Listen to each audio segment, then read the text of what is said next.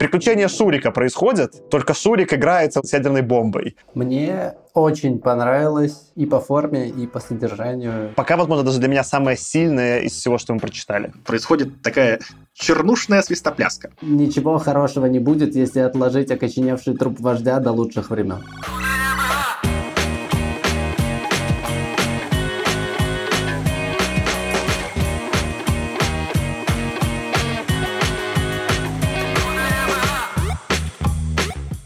Всем привет! Это «Худо не было» подкаст. Подкаст про научную фантастику. Сегодня мы будем обсуждать роман Курта Вонугута под названием «Колыбель для кошки». Он был издан впервые в 1963 году и номинирован на Хьюга за лучший роман в 1964. С вами сегодня я, Саша. Я, Леша. И Артем. Всем привет. Всем привет. Я с истории начну. Ну, роман, мы, конечно, потом уже по эпизоду обсудим, довольно странный, в том смысле, что там какие-то все время странные мероприятия происходят с главным героем, довольно хаотичные, и он в них пытается найти какой-то смысл. И, в общем, взял я с собой эту книгу почитать в самолет. Я летал на джазовый фестиваль, и такой, типа, я решил, вот, я как раз будет один самолет э, до Амстердама, один обратно, я за два присеста спокойненько прочитаю роман и с вами запишусь. По дороге туда все получилось, я реально прочитал полкниги за полет туда заходишь в фестиваль, послушал джаз, все прикольно. Я приезжаю в аэропорт вечером, захожу, прохожу все типа там эти осмотры, вот это все там захожу, сажусь, сижу у гейта, начинаю читать книгу и такой, блин, надо проверить, точно ли у правильного гейта, и открываю на телефоне табло, и там написано, что рейс отменили. И я такой, чего? А нигде написано, типа, ни у самого гейта ничего не происходит. Где-то потом, в итоге через полчаса мне пришла смс, что реально рейс отменен. Типа, звоните по телефону в KLM, вам помогут. На телефоне только автоответчик, ну ничего нет. Я нахожусь уже в аэропорту у gate а, там нет никаких людей, там даже спросить не у кого. Можно пойти к терминалу, показать свой билет, он автоматически показывает, ну да, все, вашего рейса нет, типа, ждите. И, в общем, я там пытался понять, что делать. В итоге смог там э, найти, как перебукал рейс на следующий день. Позвонил знакомый из Сербии, который теперь живет э, в Голландии, в 50 километрах или там 40 километрах от Амстердама в Хильверсиме. Говорю, пожалуйста, приети меня. И она говорит, ну ладно, приезжай в гости, значит, у нас на диване. Я все там собрался, уже поехал к ней, типа, на другой уже электричке, типа, там еще перекопали все электрички, не работали, мне надо было там три электрички сменить, чтобы к ней добраться. Это вроде недалеко, но я там прям ехал. Я реально дочитывал книгу в третьей уже электричке ночью после отмененного рейса, едя к знакомой, которая вообще меня не ждала в тот день, и, ну, дочитал, пришел, и мы там пришли, типа, она сделала мне чаю, мы сели с ее мужем, и он мне показывал, как он играет в Европу Универсалис, как он строит империю. И я подумал, это настолько совпадает вообще с описанным в книге, что просто я читал книгу, и она постепенно проникла в мою жизнь. Слушай, это прям очень э, знаешь, во что попадает? Сейчас же в этом году словарь Вебстера признали словом года слово «аутентичный». Вот мне кажется, что твой опыт прочтения этой книги, он очень аутентичный. Да, круто. Там прям полное погружение было. Посмотрел, как муж подруги строит империю. Звучит величественно. Звучит как будто что-то из э, Азимова. Вот. Приехал, там чуваки строят империю, основанную на психоистории. Ну, посмотрел, нормально строят вроде пошел дальше. Но в итоге-то тут даже в целом же в книге в каноне оказалось, что я повидался с друзьями, там выпил с ними чаю. На самом деле мы довольно весело провели время, там типа с утра позавтракали, потом я поехал на самолет. В итоге даже какой-то был теплый момент случайно в Европе, что тоже вполне соответствовало как бы тематике книги. Я стрессанул, конечно, то, что отменили, и мне там пришлось сделать кучу логистики, но из этого произошла неожиданная встреча, про которую я до сих пор думаю. Я такой, вот ты, Вонегут, что ты творишь, прекрати. Леша, как твои дела? Какие у тебя новости? Ну, ко мне недавно в гости приехала мама. Сейчас э, чуть проще офлоудить э, детские заботы на нее. Ну и теперь у нас в дома появилось на одного человека больше, который может кричать «Мам!» и ждать, пока ему что-нибудь принесут. Вот. Нормально. А насколько она у тебя приехала? Пока не знаем. На какое-то продолжительное время. Вот, вот, у меня, слушай, идеально, я подвяжусь к твоей истории, потому что мои новости такие же, как твои, только наоборот. У нас мама уехала из дома, ну, вернулась на родину, и я как раз много шутил на тему того, что когда к тебе приезжает мама, нет никакого легитимного способа спросить, а когда она собирается уехать. Потому что неизбежно ты получишь ответ, а что ты уже от меня устал, Поэтому я не спрашивал, не спрашивал, и вот так она пробыла здесь два месяца. И я надеюсь и желаю тебе, Леша, чтобы у тебя все-таки был период покороче, потому что это все-таки тест нервов, терпеливости и так далее. Передаю здесь привет моей жене, которая с честью выдержала это испытание. Сразу видно, кто как воспринимает, потому что мы-то ждем с теплотой. Короче, очень сильно зависит от наличия детей и усталости твоей от детей за последние N лет. По-разному воспринимать. Справедливо. Справедливо, справедливо. Поэтому, кстати, как бы это не очевидно не было, ожидание было, что плюс один человек, который мамкает, но на самом деле оказалось ноль человек, которые мамкают, и два человека, которые бабушка. Вот. Так что не любая задача решается вот так вот с лету простым элегантным решением арифметическим. К слову об ученых, да? Да-да-да. И этой книги, связи с этой книгой. Давайте, наверное, расскажу пару слов про Boosty, может быть, прямо здесь и сейчас. Уважаемые слушатели и слушательницы, подписывайтесь на нас и поддерживайте нас на Boosty, сервисе подписки на контент. Мы туда стараемся выкладывать все, что можем уникального, какой-то контент, который не выходит в основном канале или выходит позже в основном канале, чем выходит на Boosty. Будем вам очень признательны, если вы поддержите нас вашим рублем. Или евро, или долларом, ну или что там у вас есть. Почему это важно для нас? Потому что мы эти деньги используем для монтажа эпизодов. А все, что не выходит, мы эксклюзивно показываем для подписчиков. Худо не было. Давайте, наверное, тогда переходить постепенно к обсуждению книги. И тут я снова, наверное, тебе передам, Тёма, слово. Расскажи нам сюжет романа «Колыбель для кошки». Да, я попробую. Итак, наш рассказчик – это писатель, который работает над книгой об атомной бомбе. Ключевой фигурой этой книги должен стать Феликс Хоникер, ученый, который участвовал в создании ядерного оружия. А кроме того, и это важно для всего романа, Хоникер создал еще и некое вещество, лед-9, которое может мгновенно замораживать любое практически вещество, в котором есть влага.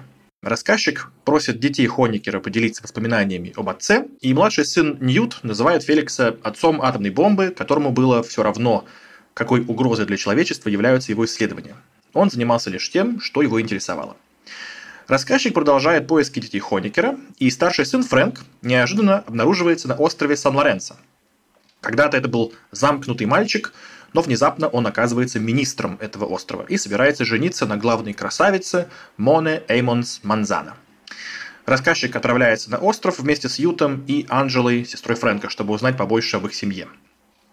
Жители республики Сан-Лоренцо живут в ужасной нищете, на острове практически ничего не растет и никаких ресурсов нет.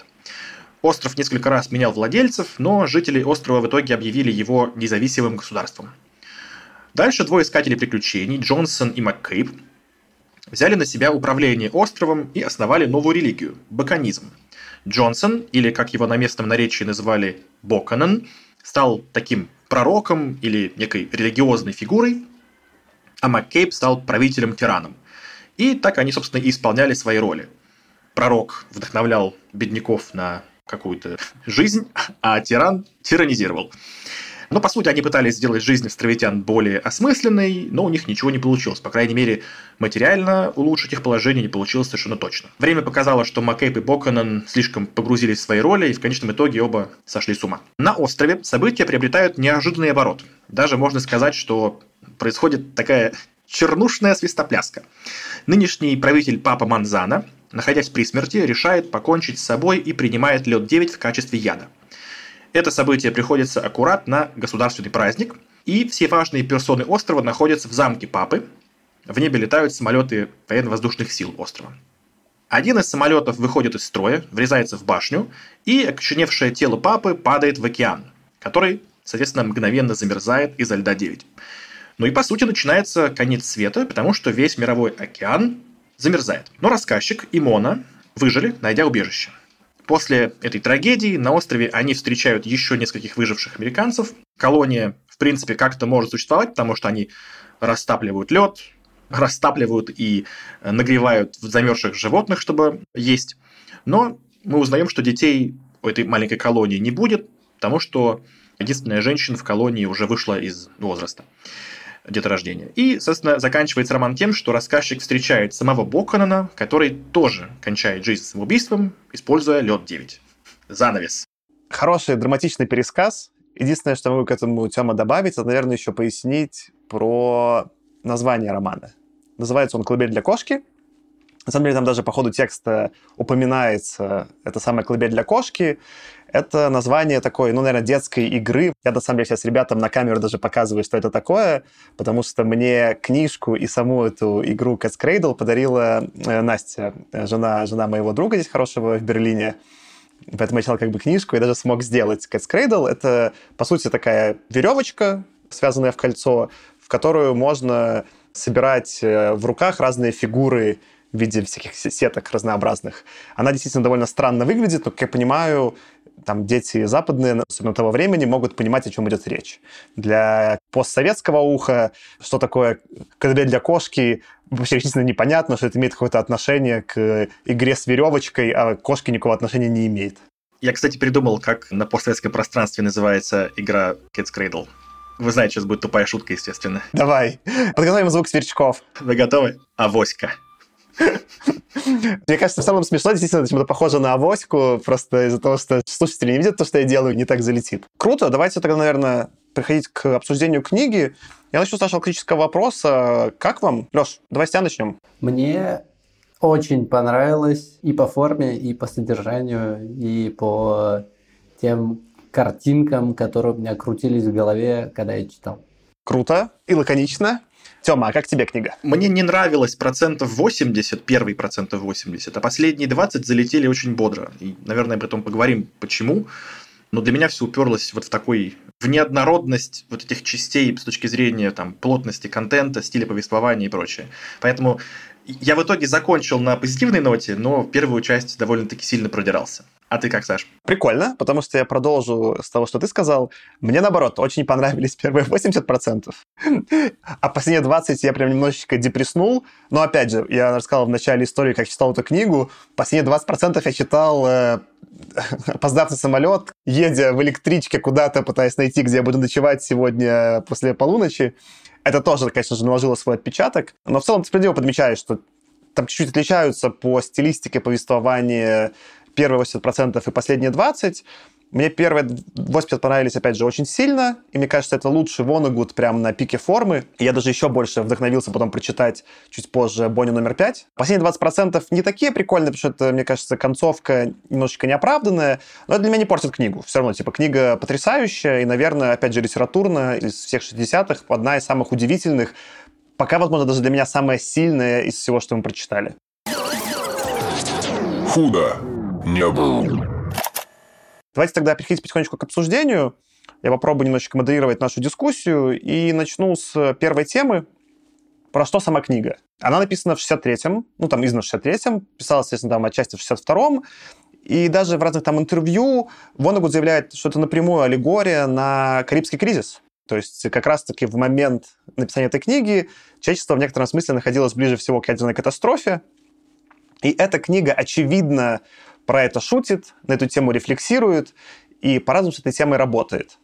Давайте обсудим, как вам вообще кажется, насколько удачно опасность ядерного оружия, особенно в руках нерадивых правителей, была раскрыта в колыбели для кошки? Ну, тут надо сначала понять, насколько опасность ядерного оружия в руках нерадивых правителей в принципе имеет место быть и ее как-то оценить, потому что у нас не так много примеров, и мы можем только гадать, насколько все близко было или далеко от э, такого конца света. Но в целом ощущение передано очень круто, и мне особенно в концовке понравилось вот это вот ощущение не только всей вот этой хрупкости баланса мира при наличии в нем такого мощного оружия, но и какой-то нормализации вещей постфактум. Ну и в принципе, что как-то герои романа вполне легко адаптируются к изменениям, в том числе каким-то супер глобально радикальным, как э, вот эта ледяная девятая зима. Прикольно, что ты, Леша, заметил.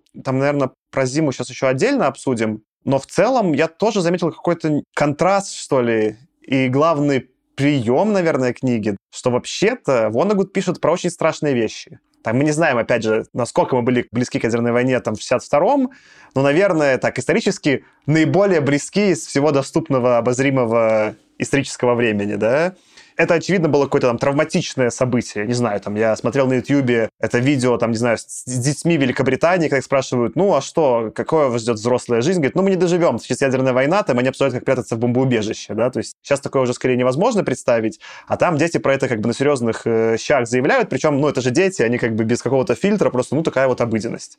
И здесь вот это некоторый контраст между с одной стороны, насколько это страшно, да, насколько этот вот неважно, там, лед 9 явно там как-то, некотором смысле, репрезентацию, да, этой ядерной катастрофы представляет. То, что вот этот лед 9, у кого он в руках, что вообще происходит с главным героем, какое там, типа, просто веселье и приключения, ну, может, не приключения, но какие-то забавные события из жизни чувака, да, то есть такие, в некотором смысле, не знаю, там, если какую-то советскую параллель проводить, какие-то приключения Шурика происходят, только Шурик играется, условно, с ядерной бомбой. И это мощный контраст, и для меня он удивительным образом сработал. То есть сама по себе тема максимально тяжелая, неприятная и такая, не, не то чтобы не хочется думать, но через это вот как раз-таки ироничное повествование, некоторый такой постмодернизм Воннегуд не только заставляет про нее задуматься, но какие-то предоставляет даже интересные вот там наблюдения аллегоричные про то, как люди вообще с этим взаимодействуют, как никто этого там, не знаю, не заметит, или как это будет обыденно. И мне кажется, это одна из самых удачных частей книги. И уж точно, по крайней мере, из того, что вот мы там читали за весь подкаст, наиболее, что ли, очевидно исторично связанные, да. До этого мы читали какие-то книги, и там могли быть какие-то, ну, отсылки к историческим событиям, намеки, либо понятно было, что вот что-то там происходило, оно чуть повлияло, но вообще было написано другое, да. А здесь это просто не то, что газета, но прям, это прям про конкретные события написано, даже нет сомнений в этом. Ну, то есть, по крайней мере, у меня не было там, ну, и там из того, что писал по источникам, вроде очевидно, что это так. Это прикольный контраст с тем, что мы читали, и мне эта часть понравилась. Ну, мне здесь интересно было, что Вонагуд, тот прием, который он использует, он не говорит напрямую, что я вот в этой книге пишу про, значит, бомбардировку он упоминает про бомбардировку Хиросимы и Нагасаки. Это то, про что пишет книгу его герой, но это как будто бы не совсем то, про что в лоб тебе заявляет Воннегуд. Хотя мы все понимаем, что это на самом деле он про ядерную войну говорит. Но этот прием, что он все время говорит иносказательно, он там условно ядерный взрыв называет льдом 9, он там, ну, потом еще про баконизм поговорим, это тоже прием, который нужен для того, чтобы как бы в лоб не называть этих страшных вещей, как раз про которые ты, Саш, говоришь, но сказать так, что все все поняли. С одной стороны, он как будто бы, ну, вроде как спрятал от нас свою идею, но настолько за такую прозрачную ширмочку, что не совсем даже понятно, зачем вообще он это сделал. Ну, то есть, если все настолько очевидно, что ты говоришь про ядерную войну, про Карибский кризис, ты критикуешь все подряд, то что про это так и не, не написать? Ну, вот зачем, как вам кажется, он это все-таки немножечко спрятал? Это интересный, Тёма, вопрос. Я тоже про него думал, потому что в какой-то момент я тоже прям задавался вопросом, больше именно как вот чтец фантастики нашего подкаста, да? Зачем вообще лед 9? Ну, то есть понятно, что там какое-то красивое фантастическое предположение, по сути, единственное фантастическое предположение в, в романе. Там есть, конечно, про несуществующий остров Сан-Лоренцо, можно сказать, что немножко фэнтези, но как бы все остальное, оно скорее на грани магического реализма, либо полного реализма, либо просто постмодернизма. Вот прям именно что фантастика. Фантастика, как научное предположение, это лед 9. Я потом, может быть, еще чуть подробнее расскажу исторический контекст, откуда это появилось. Развиваю твою там теорию, Тёма, или твое сравнение, это будет можно даже как бы еще более точно заявить, что он описывает вот, что этот Хоникер, ну, отец ядерной бомбы, да, типа, что вот придумали они там ядерную бомбу, а лед 9 это, скорее всего, термоядерная бомба в этих представлениях, да, типа, это как раз-таки что-то, что потом чуть позже появилось, и как раз-таки весь мир уничтожит. Потому что Хиросима еще не уничтожила весь мир, а дальше уже бомбы стали помощнее, баллистические ракеты, как раз-таки в этом и проблема, что можно мир уничтожить. И да, у меня такой был, типа, зачем вообще, ну, типа, зачем эта тонкая ширма, при том, которая, ну, то, что там это лет 9, это ничего особо-то не меняет в повествовании. Ну, в смысле, можно было бы заменить, и осталось бы точно так же. И я немножко, не то что кринжевал, но задумался про это. И вот сейчас, когда ты про Тёма сказал, и когда я рассказывал вот этот свой, свой вообще тейк, что мне часть понравилась, я понял, не, не может быть, не зачем, но почему это прикольно. Прикольно вот что, что книга написана, как я уже сказал, про конкретные исторические события. При этом она вообще не кажется устаревшей. И я думаю, если бы было напрямую написано про исторические события вообще без этой тонкой ширмы, то что-то бы выглядело более устаревшим. Было бы больше на Fallout похоже, было бы больше технических деталей, было бы уже больше похоже, что мы смотрим на историческую хронику того времени, она снята в другой стилистике, чем принято сейчас. Опять же, мы читали какую-то там фантастику, которая просто что-то вообще выдумывает там с чистого глаза, тот же Азимов, да, но все равно выглядит устаревшая, потому что видно, что он придумывает из позиции того времени. А эта книга удивительным образом вот это противоречие сочетает, да, что конкретное событие, отстоящее, ну сколько уже, на 60 лет назад, да, но вообще читается, как будто вчера написано. И я думаю, как бы «Лед 9», ну и в целом как бы стилистика написания, вот эта, которую выбрал Воннегут, она этому способствует. У меня было на этот счет две гипотезы. Первая, такая, которая, наверное, не делает честь Воннегуту, но она, наверное, более проигрышная гипотеза, что просто он не знал, как написать. В смысле, как написать про ядерную войну в стиле как бы реализма. Ну, то есть, надо прям было постараться сделать какой-то research такой, который, наверное, может быть, был бы чуть более, чем он был готов приложить в таком достаточно среднего размера романе. А вторая гипотеза, что он же тоже всякие войны видел, он же служил, и я думаю, что он просто не мог передать словами весь тот ужас и те эмоции, которые он ощущал, и про что он думал на тему войны, он просто не мог физически подобрать правильных слов, чтобы вот эту всю глубину передать. И поэтому он избрал такой способ немножечко ну, под другим углом посмотреть.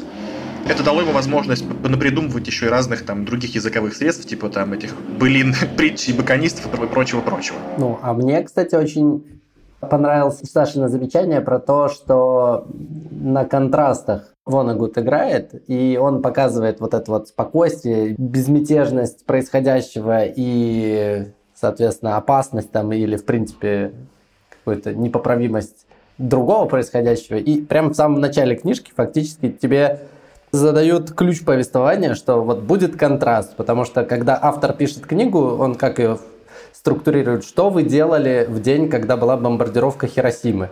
Ну и очевидно, там будет контраст, потому что вряд ли люди, которые к этому были причастны, занимались чем-то вот сидением э, у приемника и слушанием новостей, там долетело, не долетело.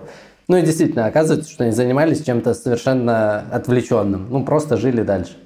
Ну и, и вот этот контраст, он как раз и больше всего конкретно меня пугает в этой книжке. И вот «Лед 9», как мне кажется, это такой максимальный контраст между чем-то простым и якобы безопасным, общедоступным. То есть вот лед 9, его можно растопить на огне, получится обычная вода но при этом в то же время чем-то жутко опасным. И там же как бы приводится история, откуда появился лед 9. То есть из какой-то такой якобы мирный атом, аналог, что надо бы как-то нам с грязью побороться, потому что распутиться что-то надо делать. И вот э, из каких-то таких супер благих намерений мы придумали лед 9. Ну, с небольшим сайд-эффектом уничтожить весь мир.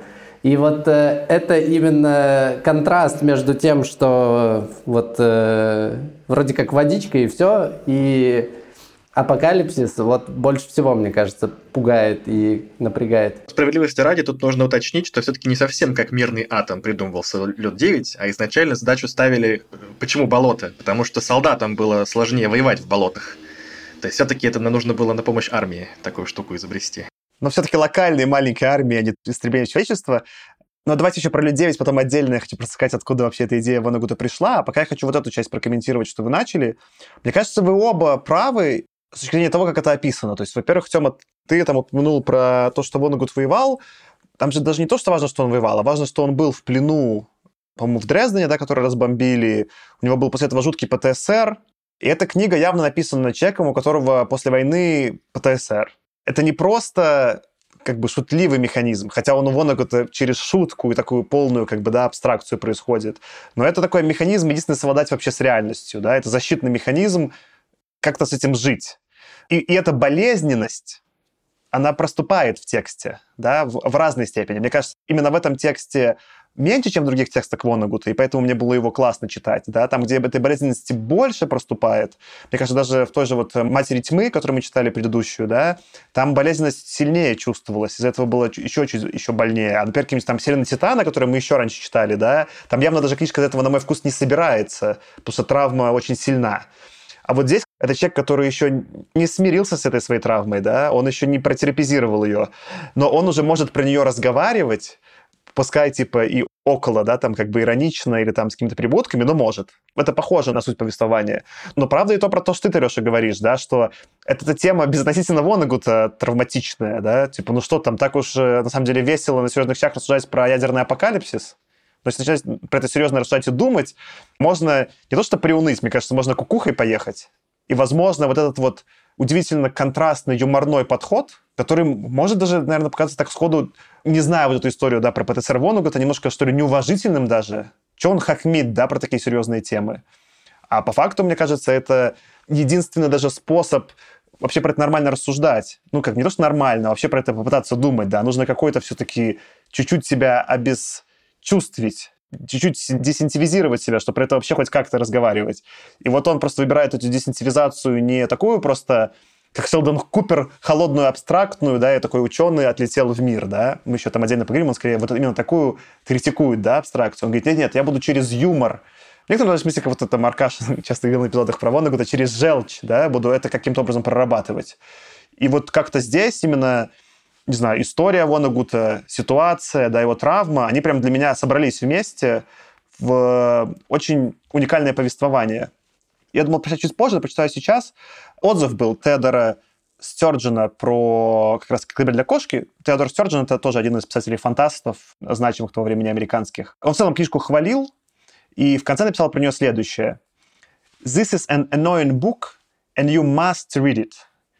And you better take it lightly, because if you don't, you'll go off weeping and shoot yourself.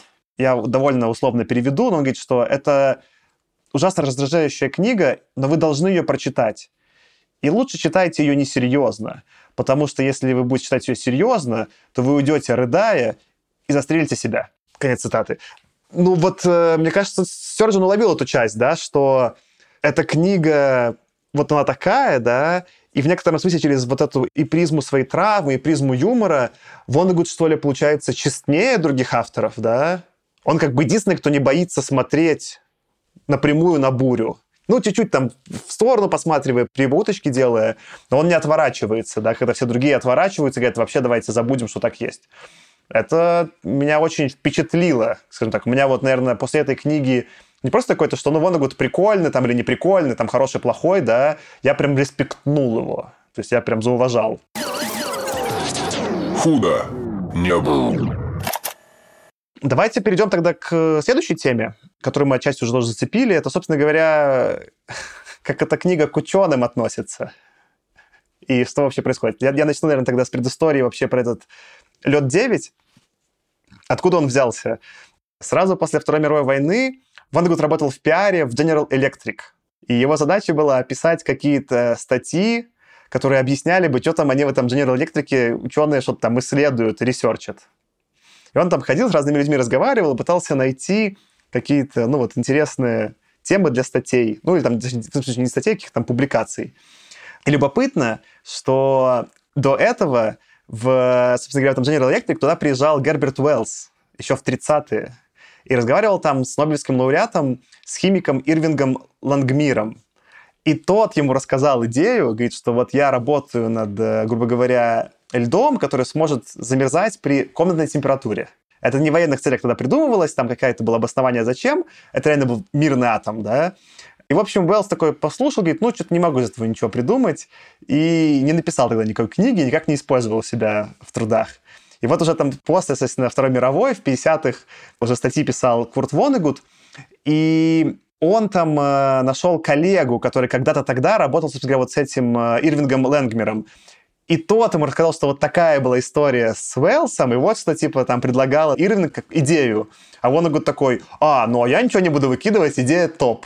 И он взял ее в работу и использовал в лед 9. И из вот этого, собственно говоря, самого Ирвинга Лэнгмера он сделал прототипом в некотором смысле Хёникера. И там потом чуть позже, уже там в конце 60-х, про этого Ирвинга и про вообще персонажа Хёникера в книге, Воннегуд писал следующее, что создатель этого «Льда-9» — это old-fashioned scientist who isn't interested in people. Типа, что это некоторый олдскульный такой, старой школы ученый, которого вообще люди не интересуют и применение открытий не интересует. Потому что то, что, вот, грубо говоря, там более молодые ученые рассказывали про этого Ирвинга в лаборатории, что это старое поколение, они там сидели у себя в халате, что-то придумывали и такие, все, делайте с этим, что хотите. Меня вообще не волнует, как вы это будете использовать.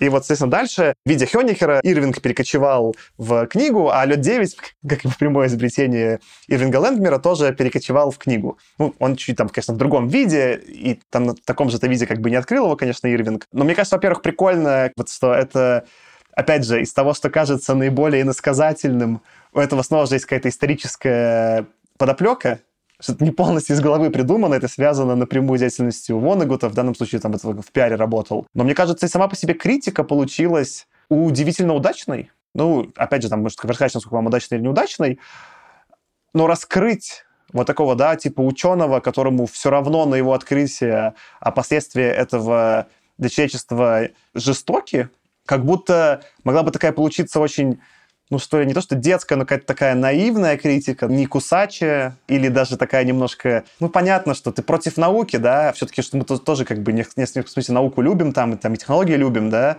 а тут у Вонагута получается. Он нормально так бьет под дых в целом всему научному миру. Меня это порадовало. Кажется, что эту тему можно даже на две подтемы разбить, на то, как критикует вот таких ученых Вонагут. Мне кажется, что вот эта сатира над учеными, которые вот такие вот все ради науки, да, вот эти old fashioned, которым наплевать на людей, она, с одной стороны, про то, что есть ученые, которые вот такие, не то что даже социопаты, а скорее они диссоциируются, отделяются от общества в целом, и Хоникер показан таким не только даже как ученый, а даже как и отец, и человек. То есть он дистанцировался от детей, дистанцировался от мира. И там был такой эпизод, что поручили ему разрабатывать уже эту бомбу, и в какой-то момент он увлекся, ну, то есть он работал, работал, а потом отвлекся на какую-то черепаху. И что-то там тусил с черепахой, что-то там с ней забавлялся, и отвлекся как бы от важной своей работы. И в итоге черепаху у него забрали, и он такой, а, ну, блин, черепахи больше нет, продолжу работать над бомбой. То есть это такой пример диссоциированного человека, который, ну, вообще не очень понимает, как мне кажется, вообще взаимодействовать с миром живых существ. И это одна часть критики. Что людей, которые могут повлиять на там тысячи, сотни тысяч, миллионы жизней, вот должен быть какой-то критерий, что эти люди должны быть встроены в общество, потому что ты когда из общества выдергиваешься, то ты вот как раз-таки вот можешь принимать очень, скажем так, спорные решения в плане изобретений. Это одна часть. А вторая часть про то, что он критикует ученых, которые действительно не могут или не хотят представлять последствия своих открытий. Там, допустим, вот Ньют Хоникер, младший сын, рассказывал такую историю про его отца, что Сейчас поясню, что там в какой-то момент Хоникеру какой-то писатель прислал еще одну рукопись, и нам раскрывается, про что эта рукопись. И эту рукопись не читал Хоникер, хотя мог бы прочитать. И из этой рукописи вот как раз пришла эта история про колыбель для кошки. Итак, цитата. «Из всей этой рукописи ему пригодилась только веревочка. В день, когда сбросили бомбу, его заинтриговала веревочка». Да, то есть, короче, он получает рукопись, которая описывает, по сути, тоже конец света, который создал какой-то некий другой изобретатель, эта рукопись лежала на столе у Хоникера, и в день, когда сбросили бомбу, у него, по сути, вот была рукопись, которая описывает конец света от рук другого ученого, и как бы Хоникер мог бы ее прочитать и понять, а что может последовать за его изобретением, но эта рукопись его не интересовала, его заинтересовала веревочка – это тоже так как бы думаешь, блин, какая-то черепаха, какая-то веревочка, что за абсурд? Но человек абсолютно диссоциированный и как бы вообще, ну, в некотором смысле такой, да, вот Шелдон только в очень темную какую-то сторону. А вот как раз первая часть была про то, что диссоциированные, а вторая часть про то, что не думают о последствиях своих открытий. Справедливо, Тёма. И мне кажется, ну, нормально, как бы ты уже, в принципе, раскрыл, как эта критика была устроена, и даже эта сцена, действительно, она супер показательная как вещи не связываются. У меня история есть тоже про это из моей жизни, недавняя, которая, мне кажется, тоже открывает. Ходил здесь, э, в Берлине, выпить пиво с одним знакомым и с его знакомым, которые, вот, собственно говоря, физики тоже. И в какой-то момент началась дискуссия про, что такое научная картина мира. И они мне с пеной у рта, типа, доказывали, что, ну вот, типа, вот ученые, они все понимают, да, что они делают. Наука — это все-таки наука, да, все, что не наука, не знаю, там, религия, астрология, добавьте нужно, это все какая-то чушь, да, типа, что она вообще не может даже никакого отношения к действительности иметь. И главное, почему? потому что вот наука, в ней все верифицировано, и она все точно, и она вот реально предсказывает будущее. А другие, типа, области нет. Я такой стал, что, что там верифицирует? Я стал где-то просто задавать там пробин вопросы, типа, там, ну, про вообще философскую подоплеку этого, да, как вообще наука-то устроена. И они говорят, да-да-да, конечно, типа, все, все предсказывает. Например, математика тоже большая наука, она вообще вот не про выдумки никакие. Как физика, так и математика, она описывает какие-то реальные объекты. И уже на этом этапе я такой, ну что-то тут философия науки не сходится. И ситуация была довольно прикольная, что чуваки супер ну, веруют в некотором смысле, да, типа в то, что научный метод — это что-то однозначно объективное, однозначно улучшающее жизнь человечества, и единственный метод, которым вообще можно двигаться вперед и который может существовать прогресс. Являясь сами при этом адептами, понятно, такой типа религии. Но как бы вопросов к тому, как вообще их познание устроено, да, и как на самом деле, там, не знаю, та же теория науки устроена, у них особо нет. Хотя на самом деле, там, ну, там, последние там, сто лет, та же там теория науки философская подоплека довольно большую там прошла, не знаю, там путь философский, да, там сначала были какие-то позитивисты, которые говорили, да-да-да, мы верифицируем, мы поставим какой-то эксперимент, что-то померяем и таким образом подтвердим теорию. Потом такие что-то Поппер сказал, не-не-не, все-таки не так, давайте мы, наверное, все-таки фальсифицируем. Мы придумаем любую теорию, да, типа, и скажем, что должны быть такие предсказания, и если они не выполнятся, то мы скажем, что эта теория неправильная. Мы правильных теорий не найдем, но хотя бы неправильные откинем. Потом э, там сказал Кун, да-да-да, все так, но еще не получится, потому что мы будем придумывать новые теории, и пока от них не умрут старые носители этих теорий, как ученые, и появляются опять люди, да, потому что люди тоже ученые. Новая теория не появится, да, типа, точнее, не заменится. Сначала, типа, все старые ученые отомрут, появится новое поколение ученых, и тогда может случиться там скачок, да, вот эта научная революция. Потом появился какой-нибудь там Локатос, который говорит, даже не так будет. То есть там типа теория будет по слоям отваливаться, да, но сердцевина будет ее оставаться, и ученые будут до последнего бороться, чтобы сердцевину сохранить. Но не будут они просто в такой критике чистого познания искать э, какое-то там, да, типа, знание во имя всего. А потом какой-то появился, там, не знаю, мой любимый Ферабенд, который сказал, да, вообще, anything goes, все дозволено. Делать, что хотите, лишь бы что-то интересное получилось, да, типа, придется как-то очень анархистски себя вести с точки зрения познания, чтобы что-то вообще узнать. Ну и, в общем, короче, это я все к чему рассказываю, что по дороге это выяснилось, что то, что ученые думают про как они делают свою науку, и то, что они не люди, а вот просто такие, как хёникеры, да, чисто абстракции, разумы, которые что-то создают. Что, во-первых, это не так с точки зрения применения, что есть последствия, которые описывает Вонагуд, да, но это даже не так с точки зрения процесса. Выяснилось, что занимаются люди, люди ограниченные, к чему это придет, они не понимают, ведут себя довольно стадно и предсказуемо, как и во всех других областях деятельности людей. И прикольно, что про все это уже в некотором смысле там намекает, ну, может, не в таком прямом тексте, но как бы на вот эти потенциальные странности, да, типа научного мира и ученых Вонагуд обращает внимание, будучи при этом некоторым, да, сторонним тоже наблюдателем, когда там все, не знаю, другие фантасты, которых мы читаем, такие, да, да, прогресс, наука, типа там, не знаю, империя Азимова, нужно что-то вперед, а Вонагуд такой, ну вы точно, там точно у вас все получится, прям так легко, да, вы уверены?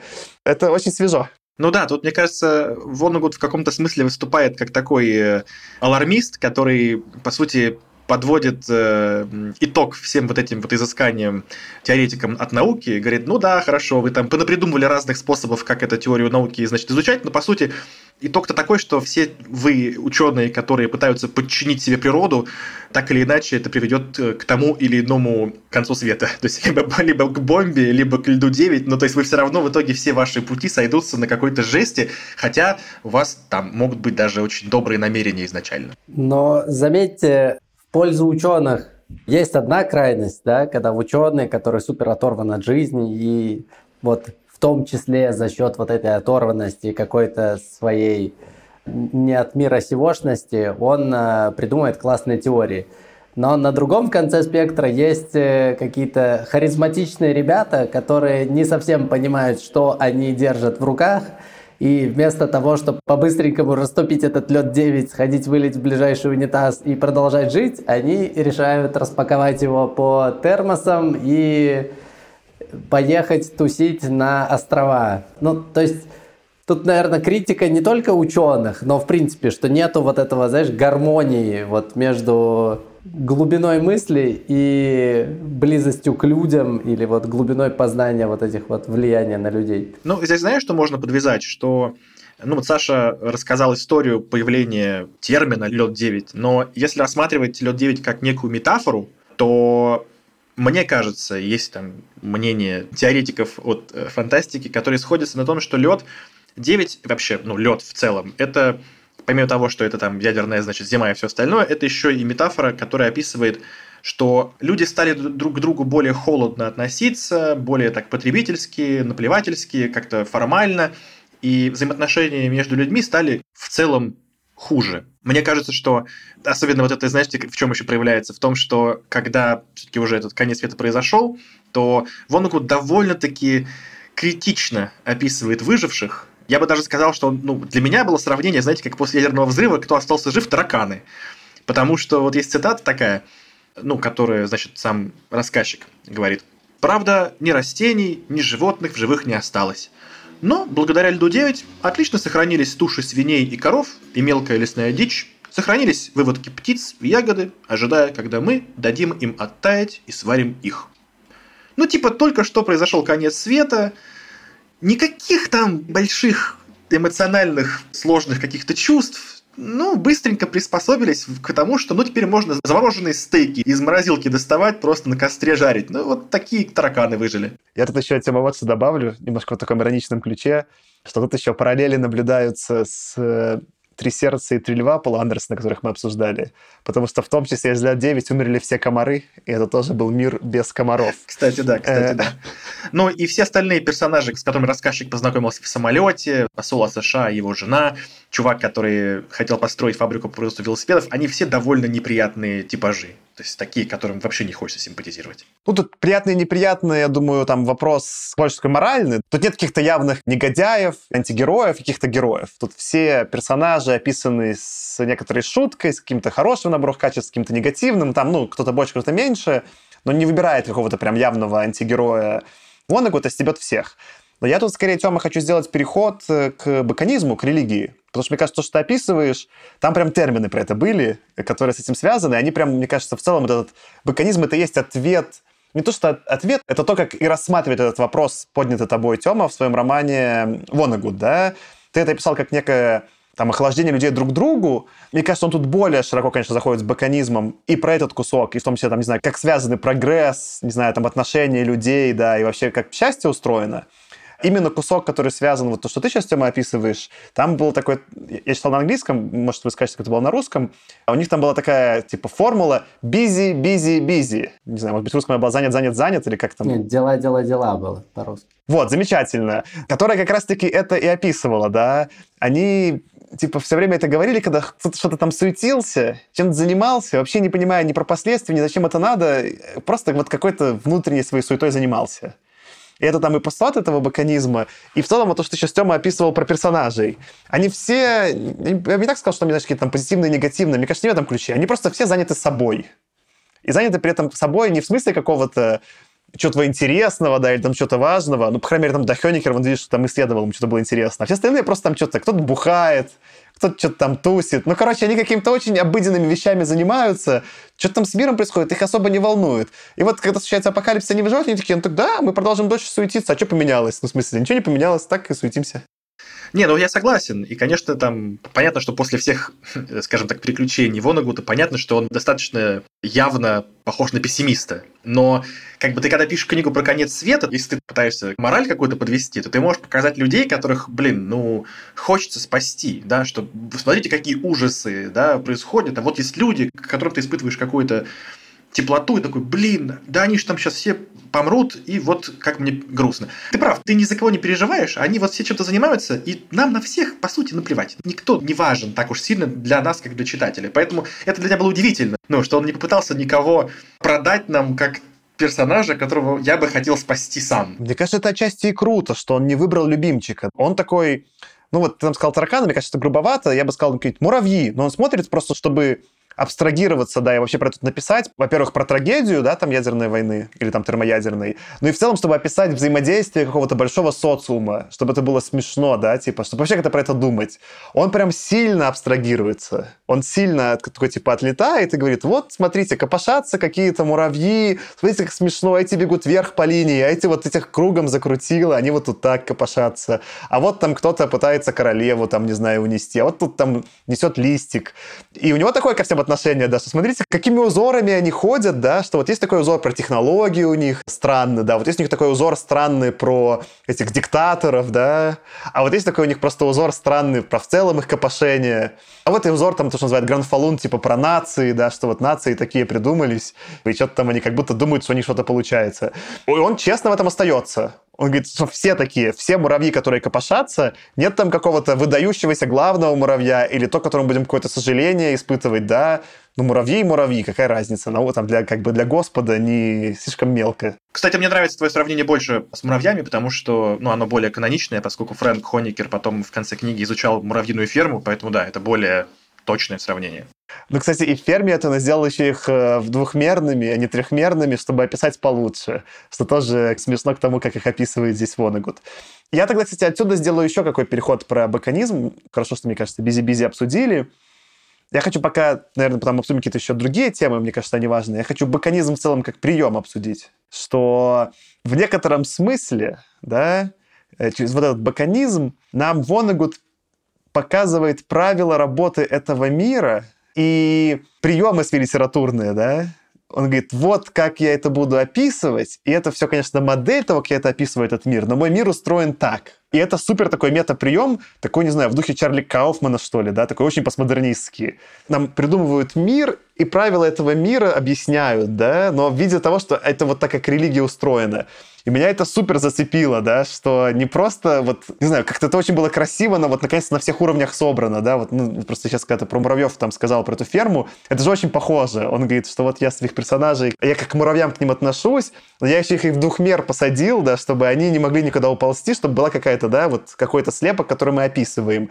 И вот э, баканизм он такой, вообще вся книга такая, и вот эта постмодернистскость меня, ну, прям не очень понравилась. Как будто столько рифм между всем происходящим, что действительно кажется, что все совсем связано. И там даже, где, возможно, он и не додумал, или какие-то вот там был бы с нами Аркаш, он сказал бы, ну вот тут на самом деле не сходится, да, вот тут он что-то упомянул, и там в каком-то другом месте наверняка не сходится, да.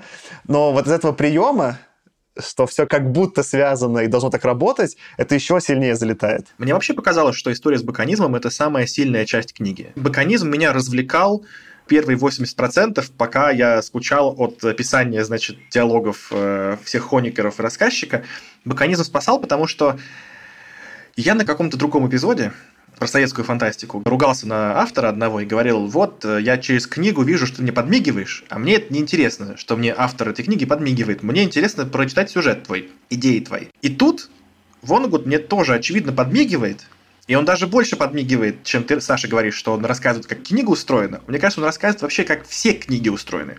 Как любая книга, вообще, как любая информация устроена, ну, которую ты получаешь там из любого источника. Он же тоже как пиарщик это может рассказывать.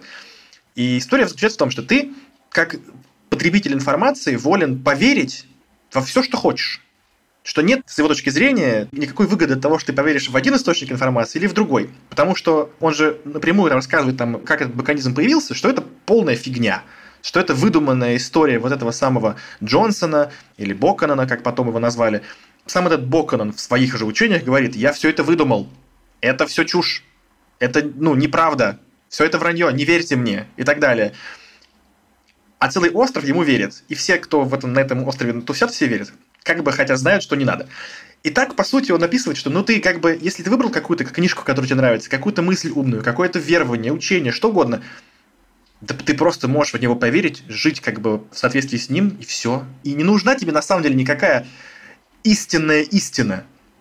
И это очень сильно и смешно контрастирует, что книга про ученых, которые, ну, типа, научное познание, а изнанка этого, это, да мы тут понапридумывали каких-то мифов, да давайте всех в не верить. Да, это так. Это еще один из элементов контраста в этой книге. Но я бы тут больше зацепился за первую часть его тезиса, что действительно через баканизм нам показывает Вонагуд, как написана его книга. Я думаю, книга, которую я хотел упомянуть, это «Девушку обрыва» Шефнера, где как раз-таки он тоже, он все время шутит, но он нам не объясняет правила игры, по которым он шутит, и просто хочет, чтобы через шутки про них догадались. И в этом смысле Вонегуд намного более искусно это исполняет. Он не только объясняет правила игры, он встраивает правила игры в повествование и делает повествование про эти правила игры. Это как будто, ну вот, я не знаю, я бы скорее сравнивал, вы знаете, тут еще, кстати, был термин канкан. Это какой-то объект, да, предмет, который тебя втягивает в твой карас, в твою группу людей. И это же вот как в любом фильме, особенно в современных фильмах, часто есть э, предмет, за которым все охотятся, да, например, там в криминальном чтиве вот этот чемодан, который открывают, он там светится, но мы так и не узнаем, что в нем. Это называется МакГаффин какой-то физический объект, который двигает историю. А если это именно просто, чтобы повернул сюжет случился, то Deus Ex Machina, да, какой-то resolution. Вот это рисует МакГаффин, да. МакГаффин уже, ну, это мы знаем, да, потому что мы живем уже там в 2020 каком-то году, там плюс, да, и про это уже все там обшутено, не знаю, там в Рике и Морти тоже показано постмодернистски и метамодернистски, что смотрите, как, как история устроена, вот колесо истории, да, то есть мы как бы уже привыкли к такому. А это же, опять же, мотаем, как ты любишь говорить, Леша, время назад, смотрим на часы, да?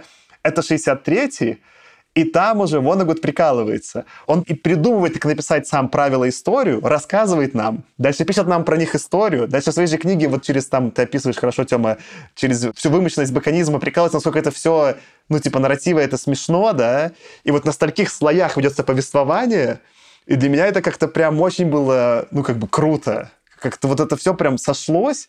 Это очень непростой прием, чтобы это втащить, мне кажется. То есть это как бы очень легко скатиться, либо что все абсолютно бессмысленно, да, либо, ну, я понимаю, что вы делаете, да. А тут как-то ему удается сохранить этот баланс между тем, чтобы непонятно было, что будет дальше, и интересно, и развлекательно, и в то же время, каждый раз, когда читаю такое, я думаю, да, действительно, это так работает, это прикольно, так все истории работают, и именно в таком ключе мне еще не подавали про то, как все истории работают. Короче, на очень многих слоях баканизм действительно собирал не только общество Сан-Лоренцо вместе, но и книгу Вонагута вместе, и, может быть, даже все книги нашего подкаста вместе. Звучит как тост. Мне еще понравился прием закидывания рандомных терминов. Вот если взять там словарь баканизма, то любые слова оттуда звучат как просто вот на удачу вытащенные из мешка там 10 букв. Так вон он достает, смотрит. Вот это будет называться виндит, например, который является момент э, истинного какого-то твоего прозрения и проникания, когда баканизм тебе указывает направление по твоей жизни. Я, кстати, не думал, вот, э, не накладывал вот баканизм на, в принципе, подход к сторителлингу.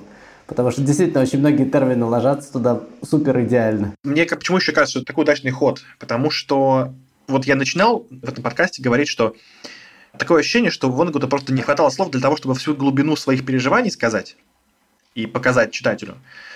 И что он делает для этого, ну, чтобы все-таки показать? Он выдумывает новый язык. Это же очень крутой ход. И причем мы знаем, что, допустим, это в целом и в жизни так работает, когда ты берешь какой-то, ну, не знаю, там, возьмем мы какой-нибудь там финский язык, или там шведский язык, или вообще, в общем, куча разных языков, в которых есть одно слово, которое никак не переводится простым образом на наш язык. Нельзя сказать, что там вот есть финское слово равно одному слову в русском языке. Ну, есть такие термины. А это целая описание. Например, я там помню, какое-то есть прикольное слово, которое описывает вид отдыха, когда ты просто хочешь, э, финское слово, ты хочешь просто прийти с работы, лечь на диван в трусах и пить пиво и смотреть телек. Вот для всего этого есть одно слово в финском языке. Это ж кайф. И тут тоже Вонагут берет и такой, ну я сейчас просто придумаю новый язык, который поможет мне вот эту глубину создать и дополнить тот язык, которым я могу пользоваться. Мне кажется, это супер удачный ход. Удачный, насколько еще искусно исполнены. То есть, действительно, слова, которые он выдумывает, когда читаешь их определение, оно не кажется безумным, такой, да, действительно, такое может существовать, и для этого, естественно, нет слова. Вот там вот единственное, что чуть-чуть с нами пересекалось, да, там вот с реальным миром, это, собственно говоря, этот объект, да, канкан, можно сказать, что это МакГаффин, хотя он там чуть другое несет значение. Но все остальное, оно как раз-таки, он какие-то описывает концепты, неважно, настоящие или нет, но которые могут технически иметь место быть, но для них реально нет слов. Ну, типа, там, ни в русском, ни в английском, который он использует. Ну, кажется, что он, типа, сильно умнее меня как читателя. То такой, чего ты? Ты про это подумал, какое-то слово про это придумал? Блин, да, реально такое может быть. Я про это вообще никогда не думал. Никакие другие авторы про это вообще никогда не думали. Блин, это ты круто сделал. Это столько ему дает сразу много очков форы, ну, с точки зрения убедительности текста, что, типа, вот это да. Классный, кстати, прием, это вот как он вел Карас, собранные судьбой в этом месте люди и ввел еще термин для ложного карса. Не путайте вот с этим, потому что многие баканистские нубы, они-то думают, что вот это карас, но не путайте. И вот это добавляет, вот как ты говоришь, очень много очков, потому что религия, в которой существуют последователи, а есть еще такие типа последователи нубы, это уже дает э, повод для того, чтобы в ней не сомневаться. Да, там есть и такой момент, что как будто вот на эти вопросы, что ну вот тут у вас не додумано, он говорит, нет, нет, мы не только про это подумали, мы еще там вот наперед много чего продумали, там вот такие косяки уже обсуждены. Это тоже такой доверительный очень тон создает, типа, что кажется, что это глубже, чем оно есть. Но ты именно сказал про термин «карас» или «карас», не знаю, как его правильно поставить ударение. Мне кажется, это вообще самый удачный термин всей книги потому что он, он с кучей всего связан. Во-первых, он связан с тем, про что ты, Тёма, говорил. Ты вот говоришь про то, что там люди ходили друг к другу, да, и то, что это Вонагута терзает, мне кажется, он это как бы и противопоставляет Карасу, да, типа, или Карасу, что люди не могут найти свою группу, к которой они принадлежат, или неправильно ее идентифицируют, а как раз проваливаются свои гранфалуны, которыми называют, например, нации, да, и вот э, именно из-за того, что люди не ближнего своего любят, на самом деле, возле которого они сейчас находятся, и с которым что-то происходит, а какие-то, да, абстракции, происходит путаница, и это проблема. То есть это и метафора красивая к сути мысли, которые пытаются Вонагуд донести. Но и опять же, мы же литературу обсуждаем, и вот мы обсуждали там, что там Магафин такой частый прием литературный. Карас же тоже максимально приколен с точки зрения того, как книги написаны. Не знаю, возьмем, вот я уже упоминал Азимова, пускай возьмем его, неважно, можно взять любого автора, просто Азимов там будет такой же, значит, например, как и остальные. Что там все время что-то в основании происходит вокруг этих главных персонажей основания. Это, по сути, ну, там, если бы мы находились в каком-то реальном мире бы, никакого смысла бы не имело. Ну, потому что более было бы распределено, людей там в тысячи раз больше, да, ну, то есть невозможно. Поэтому все авторы делают такое, типа, как бы сужение, вот сколько-то действующих персонажей, и действие вращается вокруг них. Это как так любая книга устроена. Но у Воннегута добавляется, типа, дополнительный смысл. Он говорит, что у меня здесь этого специальный термин, это вообще часть религии. Это не просто так книги устроены, вам не показалось. Это так мир устроен.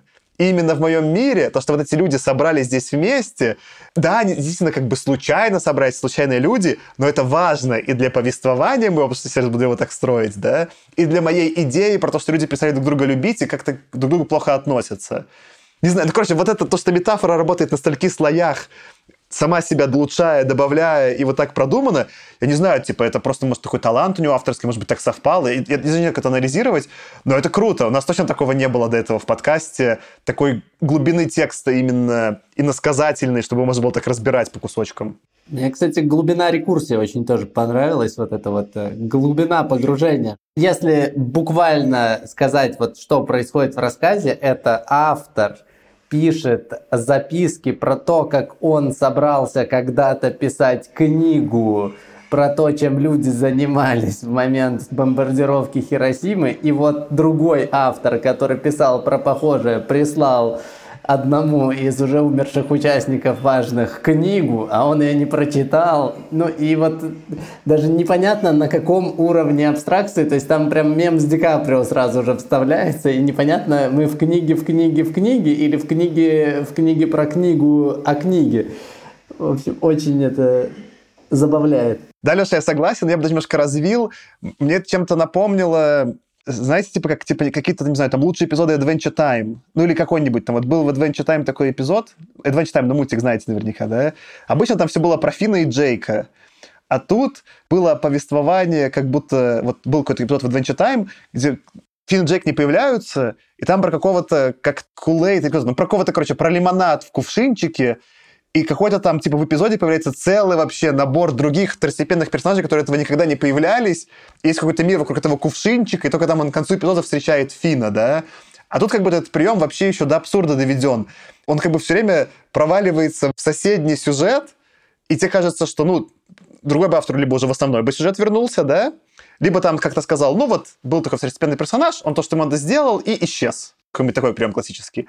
А тут мы как будто все время цепляемся за случайный факт, который как-то случайным образом с предыдущим связан, и все дальше, и в следующий, и в следующий. Эти переходы они местами рекурсивные, как правильно говорить, типа вверх-вниз и связаны тематически, местами нет, местами просто хаотичные, но потом, потому что вот есть эта общая связывающая тема с баканизмом, все-таки связанная с общим сюжетом, и это виртуозно сделано. Он как будто все время обманывает, все время не понимал, куда он свернет. Это прям такой прикольный импров.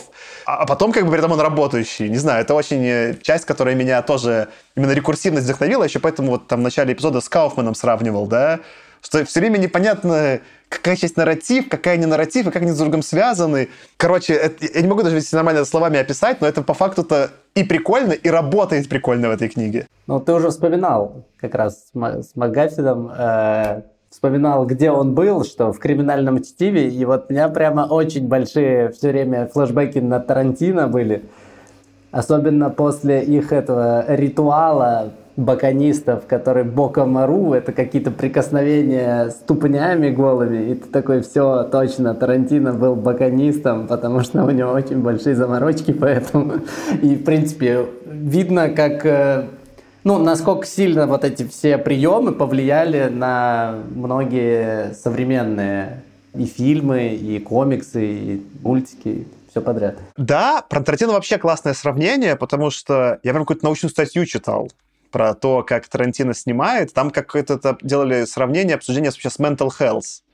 Какая-то вообще там mental health статья, которая обсуждает, почему Тарантино влиятельный режиссер. И там был классно написано про него наблюдение, замечание, что у него фильмы скорее такие фрагментарные, да, там какие-то сцены, случайно переходящие в другие сцены, но они при этом кажутся связанными, потому что они стилистически очень круто выдержаны, и Тарантино умеет любую самую банальную сцену диалога написать так, что кажется, что это ключевая поворотная сцена фильма. И тут действительно чем-то похоже, да, что какие-то максимально даже обыденные вещи как-то так у Оннегута написаны, в том числе счет баканизма, да, что они кажутся ключевыми, поворотными. Но не так, что как он нас перегружает, и мы такие уже, ну все уже, да, типа, ну рассыпалось, да, какое-то, что это ни к чему ты не ведешь. Так не, не кажется, да, то есть как бы он как-то вот в идеальном, да, таком напряжении, что ли, держит, да, чтобы, с одной стороны, не переутомить, ну и не слишком, да, как бы, и не стать скучным, и прописать любую страну так, как будто она важная. И тут скорее вот, вот это, Тёма, я критиковал, когда я там говорил, что мне последние 20% понравились меньше, потому что там как раз эта динамика немножко меняется, да. Ну, там можно обсуждать, меняется она в какую сторону, если ты считаешь в лучшую, я считаю там в худшую.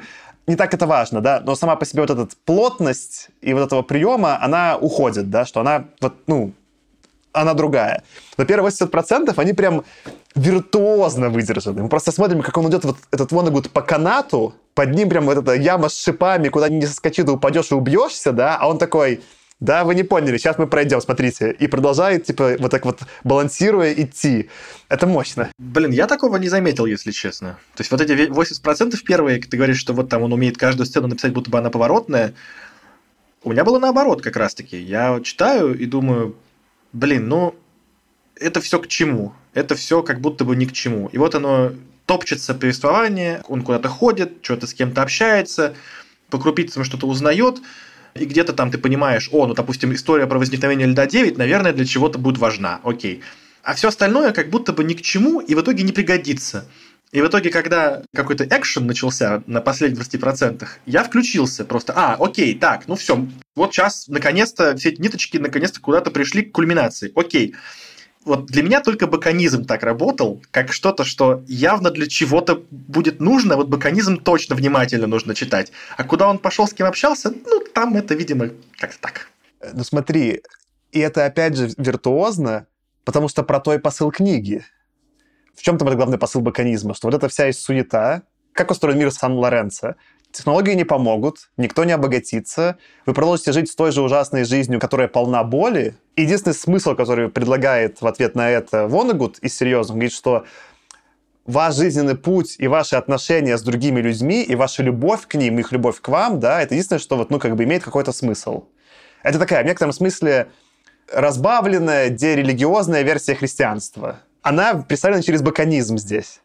И книга устроена точно так же. Ну, то есть, типа, ты прав, что то, что между ними происходит, в итоге для самого сюжета не важно. не волнует э, Вонагута так уж принципиально, чем все закончится. Он нам показывает трагедию, что все умрут, но даже это он говорит, что ну да, там типа все умрут. Не то, что не парьтесь про это, но типа, что это, это не то, про что я вам пишу, да. Я вам пишу про путь каждого героя в этом мире и какие отношения он с другими людьми построит, и кто из них сможет или не сможет найти в этом смысл. И опять же, ну то есть смотри, дальше можно к этому относиться по-разному. Ты можешь говорить, Тёма, что хочу сюжет, как ты можешь без сюжета, да, мне там скучно, или там наоборот. Но то, что хотел провернуть Вонегуд, и как он хотел это обернуть в баканизм, он это и делает. Есть замысел, он ему следует. Короткая тупая шутка, потом, Леш, ты скажешь. Ты же просто сказал, Саш, про суету. Я подумал, что в таком случае Вонегуд написал четвертую главу «Понедельник начинается в субботу», которая называется «Суета вокруг конца света». Это смешно. Ну, меня бы, наверное, из современного дня больше порадовало, если бы он все-таки не завершил апокалипсисом весь роман, потому что, вот, видимо, многие современные режиссеры или авторы, они поняли всю фишку вот этого вот повествования баканистского, да, но они убрали вот эту грустную концовку про то, что мы все умрем. И вот я бы гораздо больше порадовался, если вот это все закончилось не просто вот как этот э, замороженный диктатор вываливается куда-то и летит в океан, ну потому что там все какое-то дикое стечение обстоятельств, и ты смотришь, как все хрупко и шатко. А я бы порадовался, если бы книга заканчивалась на сцене, когда все, праздник, и кто-то случайно перепутал, и вот стоит бармен, и у него стоит два ведра со льдом, одно с обычным льдом, со льдом 9, и он такой, его рука тянется, но мы не видим куда, типа, все, конец. Чтобы тебя повесили, и ты понял, что мы идем по вот этому канату, и с этим канатом происходят все невероятные вещи. Дальше нам камера показывает, что там впереди, а впереди там ничего хорошего нет. И говорят, ну все, конец, не будем рассказывать, что дальше. Но, наверное, будет хорошо. Я вот, Леша, очень согласен. Я тоже про что-то такое же думал, что обычно я у нас на подкасте главный противник открытых финалов. Я такой, вы уж там хороший, плохой какой-нибудь напишите, там я могу там часто до какого-нибудь Филиппа Дика докопаться, ну что ты делаешь, да, типа, такой написал хорошую книгу, что за финал, да? Обычно я не люблю открытые финалы, но здесь я предпочел бы действительно вот такой, ну, либо более открытый финал, либо намекающий, да, на что-то, но не законченный. Отчасти, мне кажется, это тоже связано с историческими событиями. Он-то описывает так, как будто термоядерная война случилась, а мы знаем, что она в итоге скорее не случилась, да, и мы смогли, по крайней мере, на какое-то время заморозить конфликт. А? Э, если вы понимаете, о чем я. Мне кажется, эта книга была бы еще сильнее, если бы она как раз-таки показала, что это продолжение жизни на грани катастрофы, оно еще может никак не зарезолвиться, никак не решиться. Это может еще продолжаться, типа, веками, да? И это в некотором смысле было бы еще тревожнее и еще страшнее из того, что он описывает, и еще больше в книжку попадающее.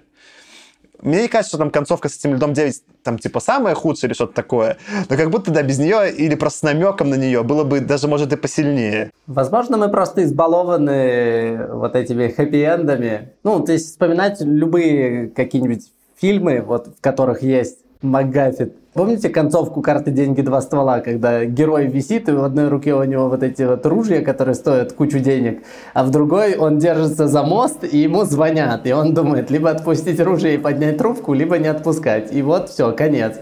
И мы не знаем, там, ребята останутся богатыми или нет. Но при этом тоже там кучу проблем могут нажить. И вот мне такая концовка бы мне больше понравилась. Почему-то, мне кажется, они более стильно вписываются в такие повествования.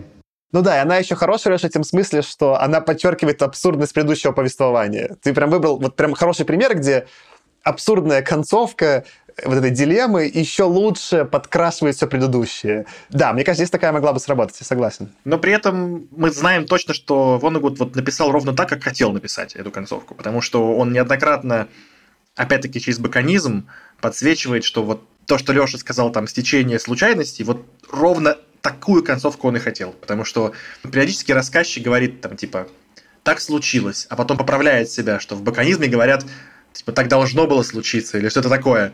Что я вот этой роли случая в баканизме и у Вонегута отводится очень большая роль. Поэтому вот этот вот набор безумных случайностей, это черная свистопляска, мне кажется, она как раз-таки очень тут заявлена и доказана, собственно, оправдана самим автором. Соглашусь, кроме того момента, что все-таки он в конце показывает, как многие суициднулись. То есть он разделяет там мир на две категории, там большинство людей суициднулось, а часть э, остались как муравьи, там разогревать э, мясо и всему радоваться. И мне кажется, вот эта часть немножко прозвучало как совсем уже грубая шутка, да, такая совсем грубая, язвительная, и не такая выдержанная в тональности предыдущей книги. Опять же, возможно, если он уже как бы решил весь этот апокалипсис довести до развязки, да, без нее было не обойтись, это же Воннегуд, наверное, что хотел, то и сделал. Я поставил в итоге этой книги 4 звезды из 5 именно за концовку. Мне кажется, если бы просто он выдержал концовку, ну не то что в том же темпе, но с тем же накалом и с той же метафоричностью, с которой он выдержал предыдущие 80%, было бы еще более современная книга, и у меня к ней вообще бы не было никаких вопросов. Может быть. Но в конце достаточно странные эпизоды были. Там какой-то был эпизод с э, сотней людей, которые тоже заморозились явно по призванию кого-то. Помните, одна из последних глав, и там главный герой, он прям негодует, что кто же это их так э, подбил покончить с собой. Мы же знаем, что это сам Бокон он-то и был. Там же была в центре круга этих людей, там была записка от него. Ну да, да. Ну, не знаю, короче, это как-то для меня не сработало. Оно для меня, знаешь, в каком смысле не сработало, Тёма? Как раз-таки в связке с баконизмом он был представлен через э, вот эти термины. Один еще, который там я выписал, это там был вампитер, что это предназначение какого-то караса, какой-то группы людей, да, и там он все время еще заявлял, что есть их два в каждый момент времени. Один, который уже идет на убыль, а другой, который прирастает, да, что есть у группы какое-то предназначение, и оно одно э, постепенно уже отходит на второй план, а другое вот входит в действие. И он там явно представляет, что, я не помню, какой был начально вампитер у Караса рассказчика, но потом он заменяется как раз-таки на лед 9, который к чему-то ведет. И вот то, к чему это в итоге, как это зарезолвилось, мне не показалось в нужной степени финальным, да, и, как не знаю, ну, короче, как-то вот какой-то там я вижу логическую нестыковку в том, как он это писал Вампитер, и как это в итоге было реализовано. Могло быть еще красивее. Но это, конечно, все уже придирки, в смысле какой-то к хорошей книге, можно сказать, что ну вот поэтому она может быть не гениальная. Не хочу в данном случае там, так, так уж сильно критиковать, потому что, мне кажется, все равно довольно удачно написано, концовка включительно. Худо не был. Давайте, наверное, отсюда перейдем к одной из, наверное, последних наших тем на сегодня. Это стилистика. Мы в целом немножечко цепляли. Можно немножечко заявить про саму структуру, что вот э, этот текст, он состоял из 120, 127 глав. Там не так много страниц, там, по-моему, в среднем две страницы на главу получается, что-то такое. И каждая глава такая, в некотором смысле там есть заголовок, и она работает скорее как шутка. Про это как бы и сам писал даже Вонегуд в одном из интервью. Он говорил, His books are essentially mosaics made up of a whole bunch of tiny little chips, and each chip is a joke. Можно перевести как, что мои книги — это мозаики, состоящие из кучи маленьких кусочков, где каждый кусочек — это маленькая шуточка. Это действительно заметно, и по тем книгам, что мы предыдущие читали, да, таким более фрагментарным, может быть, по тем, что еще потом в подкасте прочитаем, действительно, это такой скорее набор коротких зарисовок и обычно с каким-то панчлайном. Уж насколько там смешным или злым можно рассуждать. И это не всегда ему удается, но в этой книге, мне кажется, эта структура удается ему очень удачно. Потому что, во-первых, он как бы опять делает параллель с баконизмом, что эти главы, они как эти стихи этого баконизма. Это религия, которая такая же фрагментарная, это такая скорее набор ну, как, не знаю, по как в буддизме, да, конов, да, как бы этих маленьких историй, которые, кажется, тебя провоцируют о чем-то задуматься.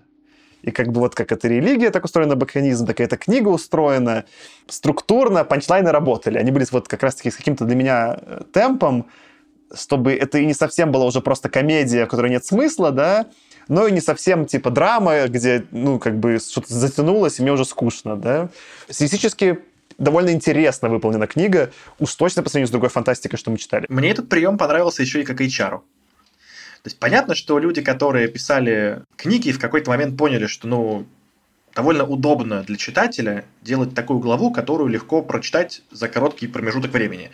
Там формат покетбуков, когда условная Дарья Донцова пишет детективы так, чтобы за поездку в метро ты прочитал главу, это все понятно. Как бы это не то чтобы какая-то там rocket science. Но здесь-то главы реально очень короткие. Ну, то есть это даже не формат поездка на метро, это формат э, одной станции метро в лучшем случае. Как HR мне нравится то, что в этом смысле он предсказал появление такого формата обучения, как микролернинг, когда у тебя большие тренинги, которые сначала там вживую аудиторные тренинги по полдня сначала заменились на дистанционный формат обучения, где есть там какие-то онлайн-лекции, потом и это стало тоже слишком длинно, в жизнь пришел YouTube, все поняли, что смотреть короткие ролики гораздо более жизнеспособно для человека, который очень занят тысячей дел, и он может выделить на обучение, допустим, по 5 минут несколько раз в день. Поэтому давайте сделать очень короткие ролики по 5 минут, и это вот этот так называемый bite size learning, то есть обучение, которое ты можешь откусить. Вот, и это как раз мне понравилось, что как будто бы Воннегуд и это тоже предсказал. Это даже разовью, Тёма. Я это протестировал, по сути. Я и так-то в поездке читал первую половину книги, а когда я читал уже там дочитывал вторую с этими тремя электричками, с пропущенным самолетом, я, конечно, не дочитал, если бы она была каким-то более длинным повествованием. А тут можно было прям главу, так, представьте, я туда еду, не туда, следующую главу, там выйти, пересесть, еще главу, пересесть, главу, дойти, главу. Это реально так работало, в смысле, что она действительно разбиты на такие супер маленькие, ну, ты просто говоришь знания, мне кажется, я бы тут скорее использовал метафору, как, как будто видеоигра, тут такие, типа, маленькие очень уровни, типа, тик-тик-тик, что-то сделал, следующий уровень, тик-тик-тик, следующий уровень. Есть этот элемент, и он прикольный, и прикольно, что он предсказывает, но еще прикольно, что, мне кажется, они вместе собраны довольно удачно в смысле темпа. То есть там есть сами по себе работающие вот эти маленькие микроуровни, но они не просто монотонным полотном склеены, да, вот есть такая, не знаю, игра, может, знаете, может, нет, WarioWare называется. Была на геймбое, потом была на свече, про вот такого антипода Марио, и там набор микроигр. И они вот в целом зародили тренд, что появились такие типа микроигры. Там все время что-нибудь, не знаю, там, поковыряйся в носу, там, затяни ниточку. И там каждый этот уровень этой микроигры занимает ровно там, по-моему, 3 секунды. Они всегда такие одинаковые, типа 3 секунды, 3 секунды, 3 секунды, и ты играешь их там, типа, много-много разных хаотичных. И да, и само по себе это тоже довольно увлекательно по сравнению с современными играми, потому что такое немножко какой-то, ну, бодрит, да, типа, вот этот микроконтент. Но из-за того, что они такие все монотонные, мне, например, они довольно быстро приедались они размазаны внутри как бы трека, да, если это, не знаю, если мы будем с музыкой сравнивать, одинаково, да, это как бы все время разные аккорды, они часто быстро меняются, но все время как бы в одном ритме. А тут какой-то еще есть ритм у книги, который прикольный. То есть некоторые главы были там побольше, там по 10 страниц. А некоторые прям были типа ванлайнеры, типа заголовок, там одно предложение, шутка закончилась. То, как они были скомпонованы, меня впечатлило. Не знаю, ну, как будто это очень все продумано и прям вот на пике формы какой-то такой чувак пишет, он такой прям, смотрите, что я могу. Могу вот так и прям пам-пам-пам-пам-пам, и погнали. Появилось желание перечитать ее оглавление, потому что там 127 строчек будет. Видимо, оно тоже несет какую-то нагрузку, вот эти title ы к главам. И даже, кстати, в самой книжке Воннегут, э, какой-то он там в голове говорит, что и я вспомнил 14 том сочинений Бокона 14 том озаглавлен так. Может ли разумный человек, учитывая опыт прошедших веков, питать хоть малейшую надежду на светлое будущее человечества?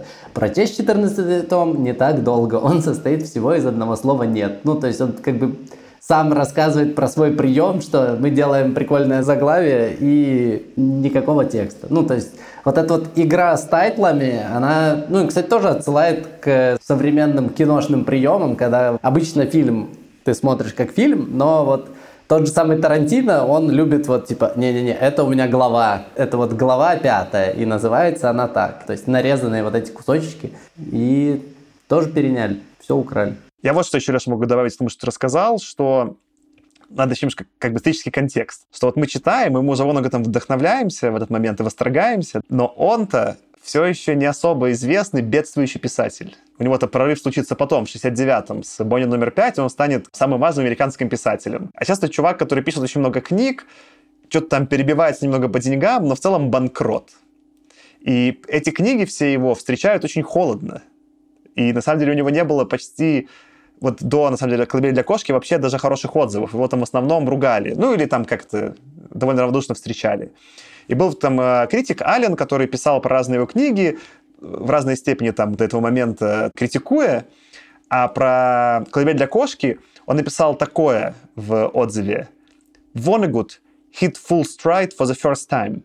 Что, наверное, можно писать, типа, Vonnegut наконец-то поймал свой стиль и работает на полную катушку. Мне кажется, вот это я еще пытался, да, писать с этими главами, которые там все там заголовками, Леша, описываешь, да, типа вот что он там шутит и сам же свои шутки поясняет. Видно, что вот какой-то, ну, кайф, что ли, да, кайф уверенности автора, который вот получилось. Вот, вот, вот то, что он хочет, то и получается, и он в таком режиме продолжает. Это очень увлекательное ощущение, да, типа оно не, не так уж часто в текстах проступает, да, и мы там часто читаем авторов разные там этапы их карьеры, многие авторы в целом, да, вот эту часть как-то скорее не будут демонстрировать в тексте. Но этот текст так устроен, что мы видим отношение автора к этому тексту, и видно, что и текст хороший, и Воннегуд сам от него кайфанул, и погнал, и вот, ну вот, и получается прикольно, да, чем-то, наверное, я все время буду с джазом сравнивать, да, что я как будто нахожусь на джазовом концерте, где, ну, и публика кайфанула, и музыканты вошли в раш, и вот они что-то импровизируют, и вот видно, что, ну, они на пике формы сейчас, да, вот они делают вот именно вот то, что можно, и то, что они хотят, и то, что возможно вообще, да, в джазе. Тут есть такой вот этот элемент, и он для меня, конечно, очень улучшающий книги, что ли, такой делающий ее для меня очень личной, что ли, не знаю. Этот момент, он для меня очень подкупающий прям хочется побыть с Вонугатом в этом тексте. Несмотря на вообще, что он напишет какие-то ужасные вещи параллельно. Худо не был. Задам наш классический вопрос. Что думаете про книгу после нашего обсуждения и поменялось ли как-то ваше мнение? С тебя начнем, Леша, опять? Мнение не поменялось. Мне как нравилось, так и нравится. Очень много интересного услышал. Есть над чем подумать. Надо бы еще почитать Вонагута вперед и назад по таймлайну. Желательно в хаотичном порядке. Да, в хаотичном порядке. Ну и в целом Вонагуд показал, что ничего хорошего не будет, если отложить окоченевший труп вождя до лучших времен. Это Бенгер, Леша. Тёма, что ты скажешь про книгу напоследок? Действительно, обсуждение получилось интересным. И хорошо, когда книга позволяет сделать какое-то глубокое обсуждение и понабрасывать, и поанализировать. В этом смысле книга хорошая, но я просто понял, что Вонагуд не близкий мне писатель по стилю, мне сложно его читать. Я бы не хотел продолжать его читать прям так серьезно. Я могу и, может быть, что-то прочитаю, но точно не хотел бы вот прям системно глубже погрузиться в творчество Воннегута. Но закончить, раз Леша заканчивал шуткой, я тоже попробую закончить, ну не шуткой, я закончу важным вопросом. Вы мне объясните, кто научил муравьев делать воду? Я вряд ли смогу тебе ответить на этот вопрос, но сформулирую какие-то свои финальные мысли. У меня мнение о книге после нашего обсуждения скорее даже еще улучшилось. То есть я заходил с каких-то очень вдохновленных позиций, и они еще увеличились. Я рад, что мы смогли вообще хоть что-то обсудить, потому что эта книга уж очень обширная по набору тем и по повествованию, и поэтому прикольно, что в целом, мне кажется, обсуждение удалось. Но моя финальная мысль будет такая. Наверное, вот благодаря в том числе твоим комментариям, Тёма, я понял, что Воннегуд, конечно, не для всех автор. И не для всех вот в каком смысле, что в нем настроение и форма повествования очень индивидуальные, очень своеобразные и очень влияющие на восприятие. И в зависимости от отношения вот к такому и повествованию, да, и к такому набору мыслей, отношение к книге будет очень сильно отличаться. И я думаю, наше обсуждение, как бы само по себе, не то чтобы особо приоткрывает даже для слушателей, которые, если кто-то еще вдруг не прочитал, насколько эта книга зайдет или нет. Мне кажется, можно понять, Вонагут зайдет или нет, только почитав Вонагута, а не слушая обсуждение Вонагута. Потому что вот он так играет, вот такой у него джаз, можно его послушать, может залетит, может не залетит. Само по себе обсуждение может какой-то добавить, да, там, антураж, но вряд ли опишет саму книгу. Это необычно. В том числе для нашего подкаста необычно, потому что с другими фантастами часто либо сами идеи, либо сюжет можно было довольно легко передать словами. Тут, мне кажется, это не так. Поэтому я, если вдруг кто-то еще нас слушал и не прочитал, я очень сильно рекомендую прочитать или хотя бы начать на 20% и понять, ваше это или не ваше, и потом уже там как бы дочитать или не дочитать. На этом у нас все. Вы слушали «Худо не было» подкаст. Напомню, что у нас есть канал в Телеграме. Там мы публикуем новости про эпизоды, всякие смешные мемасики, ну или не смешные мемасики. Отвечаем на вопросы слушателей и слушательниц. Так что подписывайтесь. Это бесплатно. А если хотите платно, то есть Boosty, про который рассказывал Тёма, можете нас там поддержать. Будем вам очень благодарны, потому что вы помогаете нам делать больше хороших эпизодов. С вами сегодня был я, Саша. И Лёша. И Артём. Пока-пока. Всем пока. Не